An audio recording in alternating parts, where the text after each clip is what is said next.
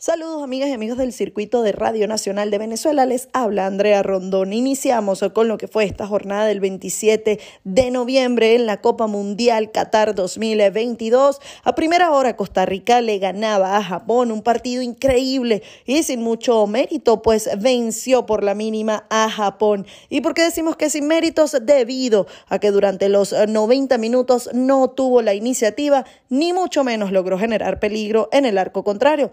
En la jugada que tuvo producto fue un error defensivo de Japón. Así, de esta manera, Costa Rica no perdonó. Los ticos fueron superados en todos los aspectos en un encuentro que en el primer tiempo se tornó aburrido, sin llegadas en ningún arco, y en el complemento lograron mantener el arco en cero y ganarlo con un gol de Keisher Fuller, quien recibió sobre el borde del área luego de una mala salida de Idemasa Morita. De esta manera acomodó y disparó de zurda para colocarla y vencer a Suichi Gonda, el portero quien reaccionó de mala manera para el descontrol en las tribunas.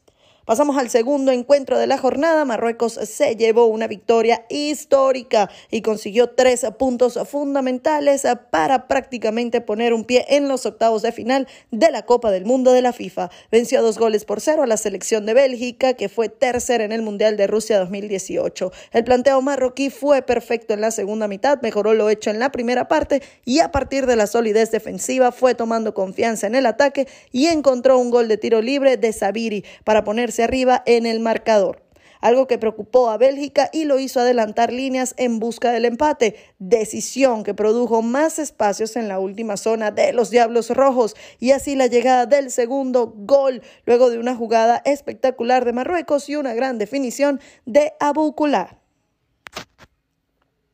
El tercer partido estuvo lleno de goles. Croacia consiguió una contundente victoria 4 por 1 ante una selección de Canadá a la que le tocó despedirse de Qatar 2022 con una fecha de anticipación. Pese a la temprana eliminación, los canadienses dejaron una y buena imagen en esta Copa Mundial. Ante Bélgica perdieron por la mínima diferencia en un gran partido y hoy le han jugado de igual a igual a la subcampeona del mundo. Canadá comenzó pisando fuerte y se puso 1 por 0 apenas a los dos minutos con un golazo de Davis. Croacia con paciencia se recuperó y se fue al descanso con un 2 por 1 a favor, gracias a los goles de Kramaric y Livaja. En el segundo tiempo, los norteamericanos tuvieron que arriesgar más en ataque y dejaron agujeros en su defensa. Los europeos no perdonaron y los aprovecharon. Kramaric marcó su doblete y amplió la diferencia 3 por 1 y Major decretó el 4 por 1 final en el descuento. La jornada cerró con el empate 1 a 1 entre España y Alemania, un encuentro muy parejo de ida y vuelta con mucha exigencia, donde Alemania le eliminaron un gol hacia el final de la primera mitad tras revisar el VAR y ver en posición adelantada a Rudiger. Pero la realidad es que el trámite del partido fue como se esperaba, ambos equipos respondiendo desde el minuto 1 para llevarse los tres puntos. España siempre estuvo muy sólido en todo el terreno de juego, quizás con los cambios bajó un poco de rendimiento individual y eso hizo que Alemania consiguiera el gol en una jugada aislada de la mano de Fulkaruk.